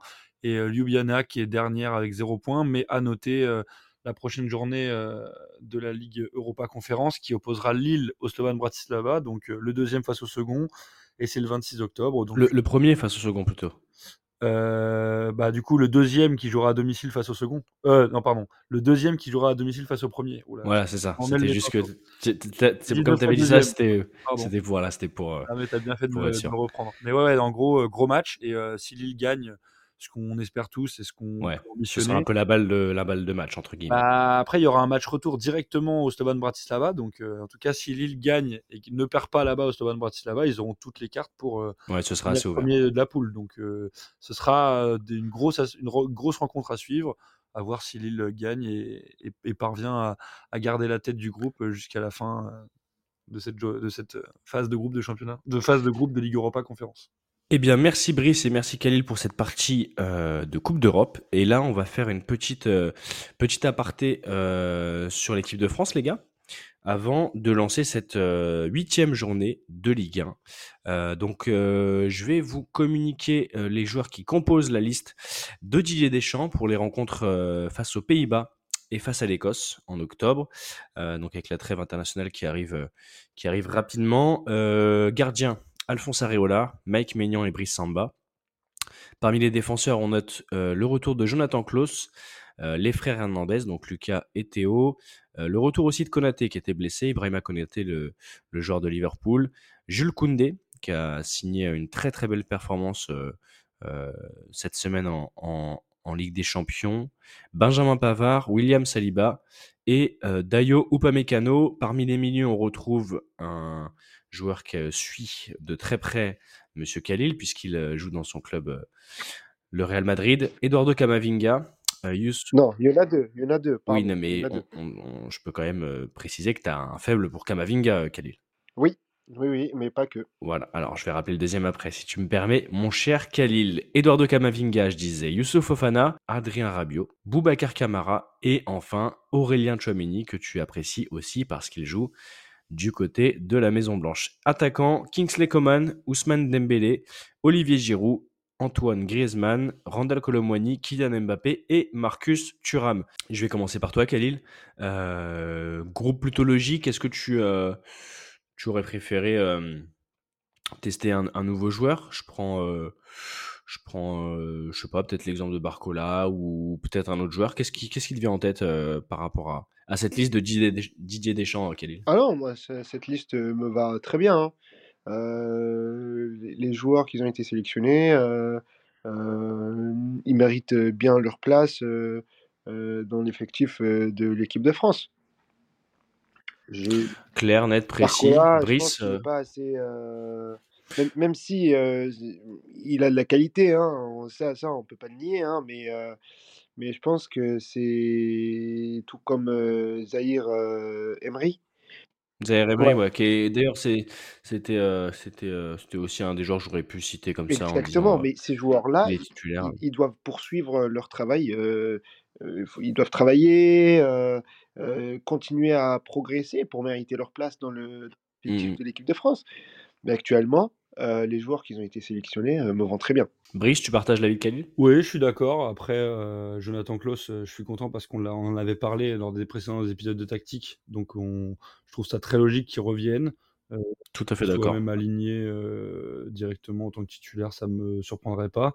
Euh, du coup, à noter que c'est Axel Disasi qui en a fait les frais, mais c'est pas non plus illogique au vu du- de son début de saison. Donc euh, non, non, euh, globalement, moi je suis content. Après, bon, certes, j'ai une aversion particulière comme pour Benjamin Pavard, donc pour moi, il n'a pas sa place dans cette liste, mais, euh, mais il y sera, quoi que j'en pense et quoi que j'en dise. Donc, donc voilà, c'est pour ça que je suis aussi content que Jonathan Klaus lui prenne un petit peu sa place. Enfin, je pense que ce sera lui qui sera aligné Mm. contre le- les Pays-Bas à Amsterdam le 13, le 13 octobre prochain pour une rencontre qui va compter et une, une belle rencontre. Et, euh, et je rajoute, je suis d'accord avec toi sur Barcola, très bon joueur. D'ailleurs, il a fait une bonne rentrée contre Newcastle. On n'en a pas parlé, mais il a fait une bonne rentrée, j'ai trouvé. Et, euh, et- et je rebondis sur un truc, c'est que la liste de- des espoirs a été donnée par, euh, par euh, Thierry Henry pour jouer contre la Bosnie euh, et euh, après euh, à, à Sarajevo le 13 et, euh, et recevoir Chypre le 17. Et il y a une très très belle équipe aussi sur le papier, dont Barcola et Zahir Emery dont vous avez parlé. Euh, et devant, je vous cite les attaquants, mais il y a aussi des, des- des très bons jeunes. Et il y en a un qui aurait pu, pour moi, rentrer dans cette liste, c'est Matistel, qui est le sub Oui. du Bayern et qui a encore marqué en Ligue des Champions là, qui a offert la victoire au Bayern en, en toute fin de match. Et donc, euh, je reviens là-dessus, mais en gros, les attaquants des espoirs, c'est euh, Bradley Barcola, Ryan Cherki, Désiré Doué, Arnaud Kalimwendo, Matistel et Liwaï. Ouais, c'est de la grosse force de On frappe. jette quand hein, même. quand même au niveau offensif. Et d'ailleurs, je reviens juste sur euh, ce que tu viens de dire, Brice, mais euh, Didier, Desch- Deschamps a réagi par rapport à, à Matistel, le, le très jeune joueur de, de- de- du Bayern Munich qui ne fait qu'empiler les buts et, et les gestes de grande classe. hein. Le contrôle qu'il fait euh, sur, sur la, la reprise de volée, le petit contrôle bas de la cuisse, haut du genou, Ah ouais. euh, qui vient caresser la balle, c'est du haut niveau, on peut se le dire. Mais justement, le coach, euh, le coach français a, a réagi disant que c'était peut-être encore un peu jeune. Bah justement, ce que tu venais de dire, euh, Khalil, c'est encore un petit peu jeune et qu'il faut que parfaite leur, euh, leur éclosion au plus haut niveau. Et il rappelait justement que euh, il n'était pas encore un titulaire en puissance au Bayern Munich comme l'était euh, pour l'instant au Paris Saint-Germain euh, ou à Rennes Zahir Emery. Moi, je reprends deux secondes la main juste pour pour noter le retour de d'Ibrahima Konaté qui du coup sera aligné en, en, charnière centrale avec euh, avec Upamecano, je pense. En tout cas, c'est selon moi la, paire euh, qui euh, qui sera titulaire dans les matchs euh, importants. Donc peut-être qu'il sera il sera aligné d'entrée, je ne sais pas. Mais mais très content parce que moi c'est un joueur que j'adore. que je trouve hyper intéressant. On en parle souvent avec les copains Dylan, Antoine qui suivent Liverpool au quotidien.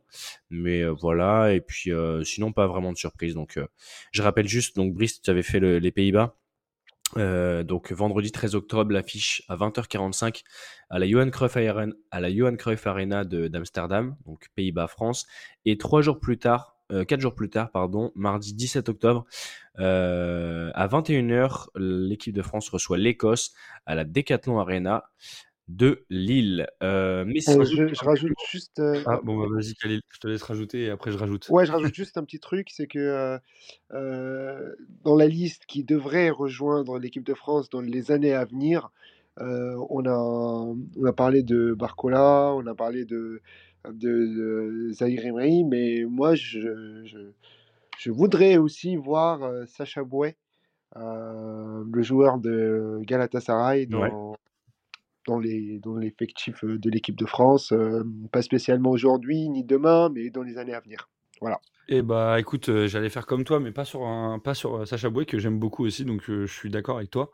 Mais j'allais parler d'un joueur qui fait un bon début de saison avec Monaco, c'est Magnès Sakliouche, et qui est pris avec les espoirs et qui, alors, enfin, il, postule pas du tout en équipe de France A encore, hein, mais mais je pense qu'il peut avoir une carte à jouer dans les prochaines années s'il continue de de confirmer son potentiel. En tout cas, il ne sera pas dans les prochains mois, c'est pas prévu.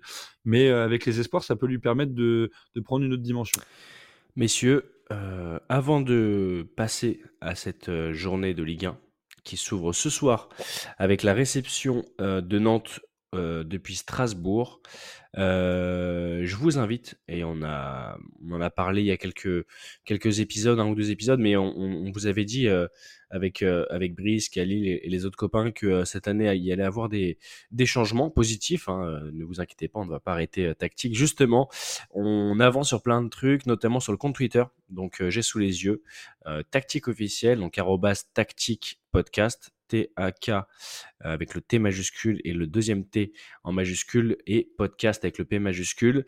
Euh, on a une, je dis pas une nouvelle recrue parce qu'il est là depuis le début de l'aventure, mais un, copain euh, dont je tairai le nom pour des raisons de recherche par Interpol pour ses qualités de, de, CM et, et de gestion de Twitter. Non, mais plus, plus, plus sérieusement, on a, on a Didou qui, qui gère parfaitement euh, le Twitter. Donc, euh, allez voir euh, ce que poste le copain depuis, depuis la page. C'est lui d'ailleurs qui sera en charge de, de mettre en ligne le, le sondage qu'on va faire, dont on a parlé tout à l'heure sur l'arbitrage vidéo et qui sera un point de débat de l'épisode 20 de la semaine prochaine, déjà l'épisode 20. Donc voilà, en tout cas les gars, on va continuer, les gars et les filles bien sûr, on va continuer à, à essayer d'innover, on a des idées. Vous savez très bien que le podcast c'est c'est aussi une question de temps, une question de une question de voilà ça, c'est une activité qu'on sur laquelle on s'investit pleinement mais ça reste en parallèle de nos de notre activité principale et de notre travail de journaliste. Donc on essaye vraiment de donner le maximum de de temps d'énergie et de précision à ce qu'on fait. Mais voilà vous allez avoir droit à des évolutions de de ce média dans, les semaines et les mois à venir et on en est très très content donc encore un gros bisou à à Didou qui fait du très très gros travail euh, sur Tactique, euh, le compte Twitter.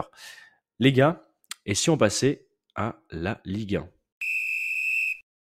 Messieurs, euh, ouverture, ouverture de cette huitième journée de Ligue 1, donc de championnat ce soir. Euh, 21h, Strasbourg reçoit Nantes. Les gars, je vous donne le détail complet, le programme, comme ça c'est fait.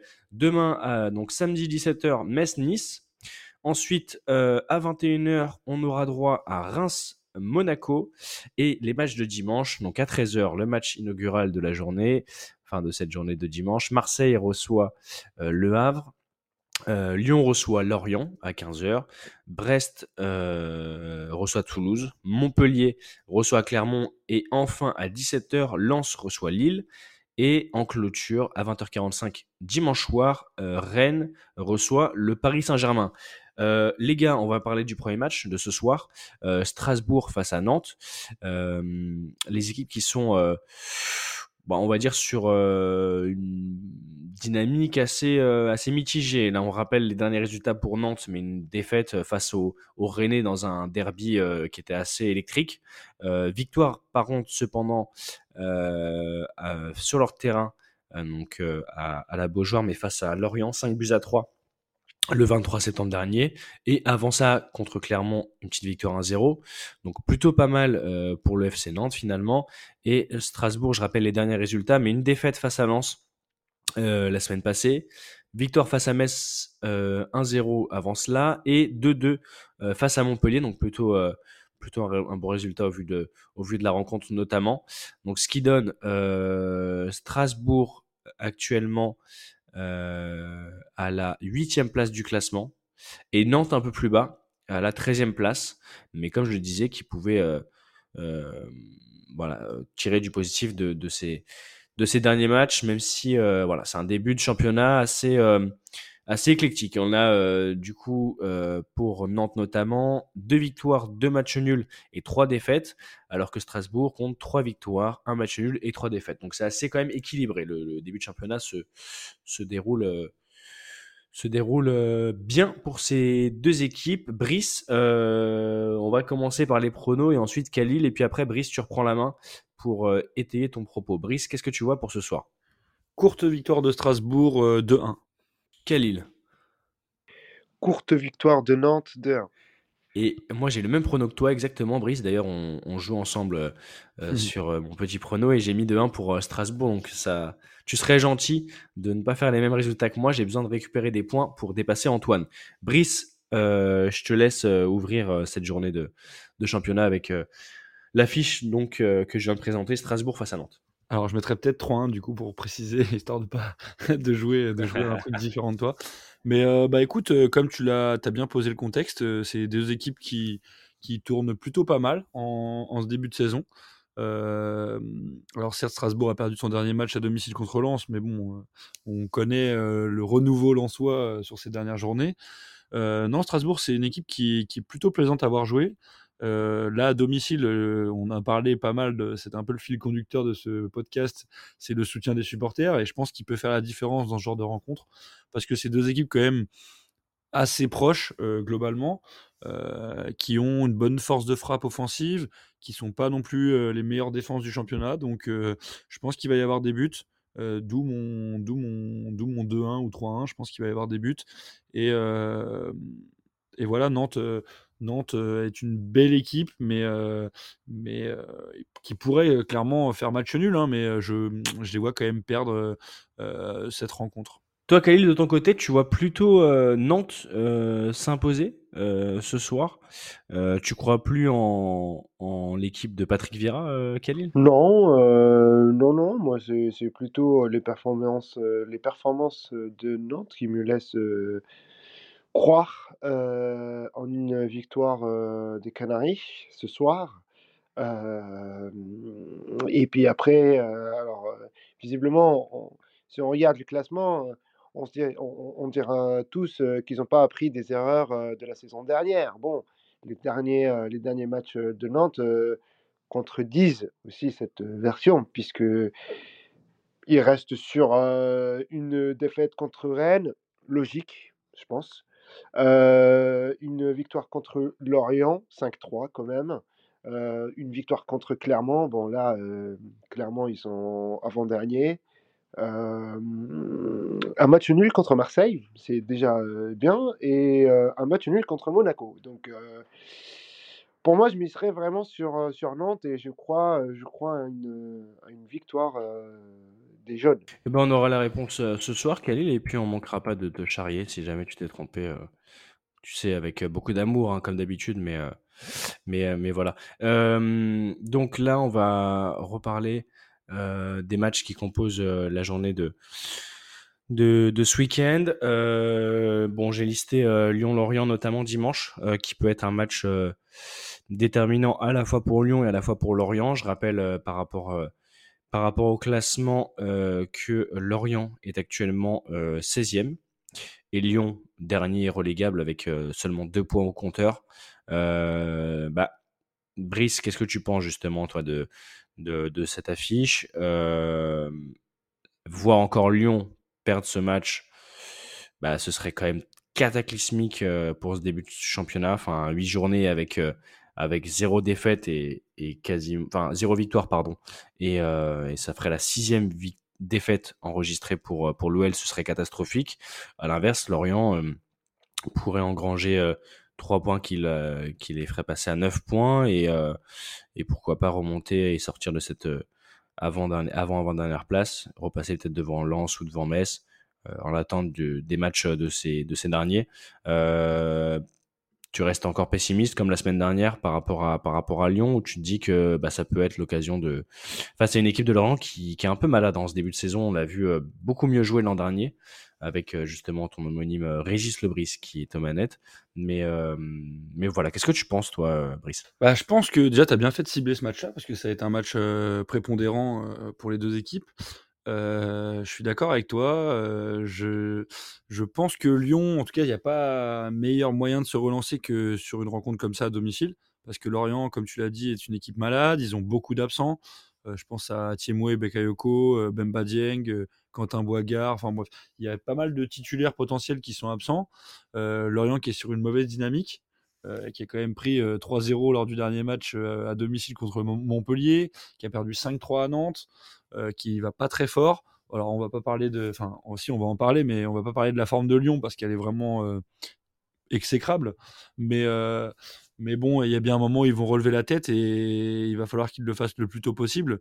Donc euh, ouais, je vois bien. euh, alors j'ai déjà dit ça la semaine dernière et puis j'ai été puni euh, par Reims qui a mis euh, 2-0 euh, au, au. Mais là, je vois bien euh, Lyon euh, gagner ce match-là. En tout cas, euh, euh, certes, on n'est pas très encouragé par les dernières performances du club, mais euh, je, suis, je, je pense qu'il y a assez de qualité dans ce groupe pour pouvoir gagner ce genre de match, malgré la méforme. Et comme euh, ces deux équipes vont mal en ce moment, euh, ça pourrait être l'occasion pour, pour Lyon de, de ressortir la tête de l'eau. Khalil, tu es d'accord avec Brice? Alors oui, je suis tout à fait d'accord avec euh, Brice et euh, je miserais sur un 2-0 pour Lyon. C'est marrant que vous soyez autant d'accord euh, pour une fois. D'habitude, c'est euh, un peu plus la guerre entre, entre vous, euh, Brice et, et Khalil. Mais bon, écoute. euh, On va faire un ticket conjoint, un ticket euh, de paris sportif. Je pense que là, on va, on va gagner le gros lot. Mais ouais, c'est vrai que c'est, on est rarement, on est rarement d'accord, mais écoute, tant mieux. hein. ça prouve, ça prouve qu'on peut l'être. c'est un. Mais je Bah vois oui. pas 2-0 si tu veux, si tu veux mon avis. Je pense quand même que Lyon va prendre un but parce que la défense est quand même euh, euh, Ouais. euh, dé- délicate. C'est, enfin, dans une position délicate, c'est le moins qu'on puisse dire. Donc, euh, je pense qu'il y aura des buts. Ouais, je mettrais plutôt 3-1 ou euh, peut-être un écart de deux buts, comme dirait Khalil, mais avec des, des buts euh, de Lorient. Moi, je préfère pas me prononcer. La semaine dernière, j'avais justement mis, bah, comme toi, Brice d'ailleurs, hein, j'avais mis un, petit 1-0 euh, pour Lyon, pensant que les, les, joueurs de Fabio Grosso allaient pouvoir relever, relever un peu la tête et marquer leur premier point, enfin leur premier point à marquer de leur empreinte le championnat avec leur première victoire en ce début de saison. Mais finalement, avec Antoine, dont je parlais tout à l'heure, on s'est fait un peu avoir. Et vous avez déjà entendu d'ailleurs Antoine qui reviendra. On va le, le, le faire revenir. euh, il a beaucoup de. Il faut que tu te mouilles hein, quand même. Tu vas nous donner un prono. hein. Oui, bah, euh, je me mouille, je me mouille. euh, bah, allez, euh, un petit un partout, un petit un partout entre entre les deux équipes. mais euh, mais c'est vrai que je, suis- ça, je suis pas trop inspiré. Je suis très très pressé de voir le match, mais je suis pas euh, pas euh, pas inspiré pour pour ce prono, je vous avoue. Euh, le deuxième match que j'ai mis en que j'ai noté sur mon petit carnet, euh, euh, c'est Lens face à Lille. Donc Lens qui va tout de suite enchaîner par un derby euh, après sa belle victoire face à Arsenal. Alors là, c'est intéressant à, analyser, euh, Khalil et Brice, parce que euh, Lens peut très bien avoir un moment de relâchement face à face à face à Lille et justement à la suite d'une belle victoire face à Arsenal dans laquelle ils ont donné beaucoup de force peut-être physique mais aussi d'impact psychologique. Donc est-ce que ça va être un petit relâchement ou alors est-ce que Lens a vraiment lancé sa saison justement dans, dans ce match euh, dans ce match euh, face euh, attendez bougez pas c'était quoi le match avant Lens? Euh, c'était euh, le PSV non c'était quoi? Euh, le match euh, face à Séville voilà c'est ça que je voulais dire. Ah oui. euh, justement, dans, dans ce match euh, face à Séville, euh, euh, le, 20, le 20 septembre dernier, euh, et ce match un partout qui justement avait lancé une très très belle dynamique pour les Lensois avec, euh, depuis trois victoires, celle face à Toulouse 2-1, puis celle face à Strasbourg 1-0, et enfin bah, celle dont on a parlé face à Arsenal 2-1. Donc est-ce que Lens va, va surfer sur cette belle vague ou alors euh, tomber contre une équipe de Lille qui va leur poser des problèmes et en sortie justement d'une grosse affiche en Ligue des Champions, être un peu plus euh, en dedans. Brice et ensuite Khalil. Eh ben écoute, c'est encore un match assez délicat à parier. Euh, un derby du Nord, c'est toujours compliqué. En tout cas, ça va être une très belle affiche. Déjà, il faut, faut, poser les bases. Et tu l'as bien rappelé, Lens a perdu beaucoup de force en Ligue des Champions. Et à l'inverse, Lille, comme on, on en a parlé tout à l'heure, a fait tourner son effectif. Donc ça peut sûrement jouer dans une rencontre avec une telle intensité. alors moi, je te cache pas que sur le papier, je voyais plutôt une victoire de Lens. Mais avec ce que je viens de d'expliquer, je pense que ça peut faire match nul. Je pense que ça peut faire match nul et je verrais bien un partout. Khalil, qu'est-ce que tu vois et pourquoi? Bah moi, je suis pas tout à fait d'accord avec Brice. Il fallait bien un moment où vous allez vous disputer. vous allez vous disputer, pardon. Non, mais je vais argumenter quand même. Faut pas donner un résultat comme ça. Moi, je dirais plus Allez, on va partir sur un match nul entre les deux. Euh, c'est un match assez euh, fermé. Hein, euh. C'est exactement ce qu'a dit Brice pour l'instant. Hein. Ah dit. Ah bah. ah, ah bah, alors, tu m'écoutes pas, plus sur une victoire de Lille. Tout ça pour me contredire, bravo. Alors pourquoi, pourquoi tu verrais Lille gagner? Non, en vrai, non, reste en sérieux sérieusement, je pense que ce sera. Moi, je partirais plus sur un match nul, en tout cas entre, entre les deux. Lens ne peut pas, euh, ne peut pas rester en bas du classement. Euh, ils sont déjà, ils sont motivés hein, avec euh, leurs deux dernières victoires. Lille, ils sont septième, ils sont costauds. Lens est fragile défensivement. Ben, Lille aussi, du coup. offensivement, je penserais plus sur la sur l'attaque de Lille que celle de Lens. Mais pour moi, vu les enjeux, vu les deux équipes, je, je partirais plus sur un, sur un match nul. Donc je rappelle les gars que pour l'instant Lille est mieux embarqué dans ce début de championnat de Ligue 1. donc on va parler de Lens en premier. Donc 7 matchs joués pour l'instant, 2 victoires seulement, un match nul et 4 défaites, ce qui porte le total à 7 points. Et Lille par contre qui est à 7 euh, matchs joués, pareil, qui est à 3 victoires, euh, 2 matchs nuls pour seulement 2 défaites, euh, ce qui porte le total à, 11 points. Donc 7 actuel du classement, euh, le LOSC, face à Lens 15e. Je poserai juste une question, un, petit quiz. Vas-y, vas-y. Quel est le point en commun entre Lens et Lille? Des équipes du Nord. Les deux équipes commencent par le L. Exactement. J'en étais sûr. On était sûr que ça allait, ça allait, ça allait pas monter euh, euh, dans les, dans les hautes sphères de, hein. du, du, du quiz et, européen. Les gars, vous n'avez pas donné votre prono en tout cas. Euh, alors moi, je vais donner mon prono et non, euh, Khalil a dit qu'il voyait plutôt un, un, match nul. Donc ouais, Khalil, donné score, hein. Mais oui, j'ai dit un match nul. Le score, Brice, donne le score. T'as pas donné le score. 2-2, tu donnes. Ah, voilà. Là, c'est un prono. Donc Brice, on revient. J'ai dit un partout. Un partout. 2-2. Et ben en fait, moi, je suis un peu Enfin, je suis un peu d'accord avec vos deux analyses qui se ressemblent, puisque Khalil a volé la tienne, Brice. Mais euh, je suis un peu d'accord avec vos analyses, les gars. N'importe quoi, c'est lui qui mais, me vole mes. Mais euh, allez, restons, restons sérieux quand même. Euh, je pense quand même que Lens va gagner. je pense que Lens va gagner parce que je vois un match assez assez équilibré, mais je pense que le virage qu'a pris Lens depuis ce match euh, face à, Séville et cette victoire euh, de prestige, hein, on va pas on va pas peser nos mots face à Arsenal, a donné un coup de boost et c'est souvent dans ce genre de, de moment où on retrouve justement la réussite, à savoir euh, sur une frappe qui touche le poteau, bah ça fait un poteau rentrant et pas un poteau sortant. Et je pense que Lens, après avoir eu un début assez compliqué, une mise en route assez difficile en championnat, va emporter ce match 2-1 euh, face, à, face à Lille demain, euh, dimanche. Euh, messieurs, on passe sur la dernière affiche qui a, retenu, mon attention. C'est le match qui clôture cette journée. Rennes face au Paris Saint-Germain.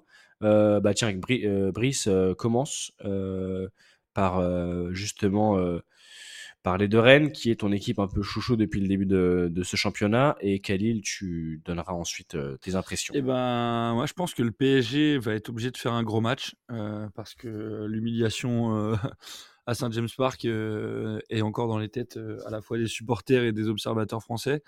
Euh, 4-1, c'est quand même assez lourd et je pense que le PSG va gagner ce match. Par contre, bah, vous savez que j'aime bien Rennes, hein, mais voilà, même, même s'ils joueront un demi-fil et que, et que ça joue bien en ce moment, le PSG, comme, comme souvent, hein, s'il met tous les ingrédients, logiquement, ils doivent gagner ce match et c'est ce qui, je pense que c'est ce qu'ils vont faire et avec la manière. Donc je pense qu'il va y avoir des buts parce que c'est pas des équipes réputées non plus pour leur défense. et c'est surtout des équipes réputées pour leur, leur attaque. Donc, je vais mettre un score genre 4-2, tu vois. 4-2 pour le PSG Ouais. Khalil 4-1 pour le PSG. D'accord. Donc le même score euh, pris par euh, le PSG à Newcastle, mais euh, à l'inverse. quoi. Oui, oui, moi, je, voilà, c'est ça. En fait, je me suis dit, euh, je, je vois bien un 4-1 euh, pour euh, compenser euh, euh, la défaite contre Newcastle. Donc, à chaque fois qu'on va se rappeler, euh, bon, après, après le match de Newcastle, si on va se rappeler d'un résultat, c'est le 4-1 contre Mm. Rennes. C'est intéressant parce qu'en plus, euh, là, le PSG est 5 et le, et le Stade Rennais 6 avec un point d'écart et pas forcément une grosse différence de but euh, non plus d'écart, un plus 8 pour le PSG euh, et plus 6 pour, euh, Rennes. Donc euh, techniquement, si euh, Rennes bat le PSG, bah, il passe devant euh, le Paris Saint-Germain. Euh, donc ça peut être euh, un enjeu aussi euh, et un élan de motivation pour, euh, pour les hommes de, de Bruno Genesio. Euh, moi, je vois une défaite du Paris Saint-Germain, mais pas une défaite. fa- euh, pardon. Je vois une victoire du Paris Saint-Germain, mais pas une victoire très facile non plus. Euh, je vois bien Rennes euh, proposer une, une belle opposition, notamment par rapport à ce que dit Brice depuis ce début de saison, une équipe qui n'a pas de complexe, qui joue vers l'avant et qui, malgré certains résultats un petit peu bah, moins prolifiques que ce qui était attendu avant le match, euh, je trouve qu'ils ont quand même des joueurs euh, très impactants euh, et des, bons petits jeunes qui rentrent souvent en fin de match. Je pense à, Salah qui arrive à, déstabiliser aussi les défenses adverses. Donc non, moi je vais mettre un petit un petit euh, 2-1 pour le Paris Saint-Germain, voire 1-0, mais je vais rester sur 2-1 pour le pour le prono. Donc 2-1 pour le Paris Saint-Germain. Donc en cette en cette, euh, cette dernière affiche de la huitième journée de Ligue 1. Messieurs, euh, je pense qu'on a fait le tour. Euh, je vais juste euh, vous donner la main, voir euh, si vous avez des idées de pronos pour les matchs dont on n'a pas parlé. Donc Metz-Nice, rapidement les gars, vos résultats. Pro- euh, commence par, euh, on commence par Khalil. Metz face à Nice. 3-0 pour Nice. Je rappelle que c'est demain à 17h. Brice, 2-0 pour Nice. ouais. 2-0 pour Nice et moi je vais dire 1-0 pour Nice. Euh, Reims-Monaco, demain, donc samedi à 21h. Khalil, 3-1 pour Monaco. Brice? 2-1 pour Monaco. Et moi, je vais dire 2-0 pour Monaco. Euh, dimanche, 13h, Marseille-Le Havre. Euh, Brice, Euh, 3-0 Marseille. Khalil. 4-0 Marseille. Ouh. Et moi, je vais dire 2-1 pour l'OM. Je vois bien Le Havre marquer un pion. Euh, on a parlé déjà de, de, de Lyon-Lorient. Euh, Brest-Toulouse, intéressant ça aussi. Demain, euh, dimanche à 15h, Brest-Toulouse. Brice, 1-0 Toulouse. Khalil. Défaite de Toulouse 2-1. Ok, et moi je vois bien un 1 partout, euh, Toulouse-Brest, avec euh, un bon match de la part des hommes d'Éric Roy. Donc euh, un partout, donc ça c'est dimanche à 15h. Montpellier-Clermont, dimanche 15h aussi. Brice. 3-1 Montpellier. Ok, Khalil. 3-0 Montpellier. Et moi je vais dire 2-0 pour Montpellier face à Clermont, dimanche 15h. Et euh, on a ensuite listé Lens, Lille et Rennes PSG. Donc là les, les pronos ont déjà été dits. Euh, messieurs, c'est l'occasion pour moi de rappeler euh, que vous pouvez suivre Tactique officiel, Tactique Podcast sur Twitter. On a d'ailleurs une nouvelle, euh, une nouvelle bannière qui a été euh, réalisée par Alex, euh, donc euh, assez sympa, et sur lequel le message un, un nouvel épisode chaque semaine est bien mis en avant, puisque c'est le rythme de production, et c'est vrai qu'on on se donne rendez-vous chaque vendredi ou samedi, et puis après, voilà, avec le, montage et la publication, ça dépend du, moment où vous écoutez le pod, mais chaque semaine, on fait un petit point, euh, et même un beau point, sur le championnat, les coupes d'Europe. Vous avez suivi aussi le, le mercato cet été, donc cet hiver il y aura encore du mercato. Et en tout cas, on est très fiers. Donc là, je prends Brice, Khalil à témoin qui sont avec moi ce soir, mais aussi tous les autres, euh, de produire cette émission euh, chaque semaine. Et en tout cas, on, est très très content d'avoir euh, de plus en plus de retours. On voit pas mal de, de likes sur, sur les réseaux sociaux. On voit aussi des messages. et puis on voit aussi le fait que vous nous suivez de plus en plus et que et que ça nous fait euh, extrêmement plaisir. Euh, voilà, euh, messieurs, c'est l'occasion pour moi de vous remercier. Merci beaucoup, Khalil, pour cet épisode de qualité. Bah, merci à toi et merci à Brice surtout et, et merci à nos chers euh, auditeurs euh, qui nous écoutent. Merci à toi, Brice. Ouais, bah, merci à toi, merci à Khalil, merci euh, également aux auditeurs qui nous suivent euh, chaque semaine. Et c'est un plaisir toujours d'être avec vous, les gars.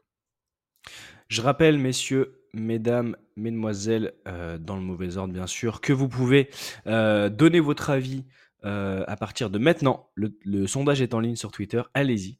Donc voilà, est-ce que vous êtes pour ou contre l'avare? Et on en fera un beau thème de débat pour l'épisode de la semaine prochaine. Donc n'hésitez pas à répondre à ce sondage qui sera en, en, épinglé sur le Twitter de, de Tactique. Euh, D'ici là, euh, je vous souhaite de kiffer la vie, mais surtout de continuer à manger du foot, boire du foot, lire du foot, euh, regarder le foot et bien évidemment jouer au foot. C'était Tactique, épisode 19, vendredi 6 octobre. Ciao ciao l'équipe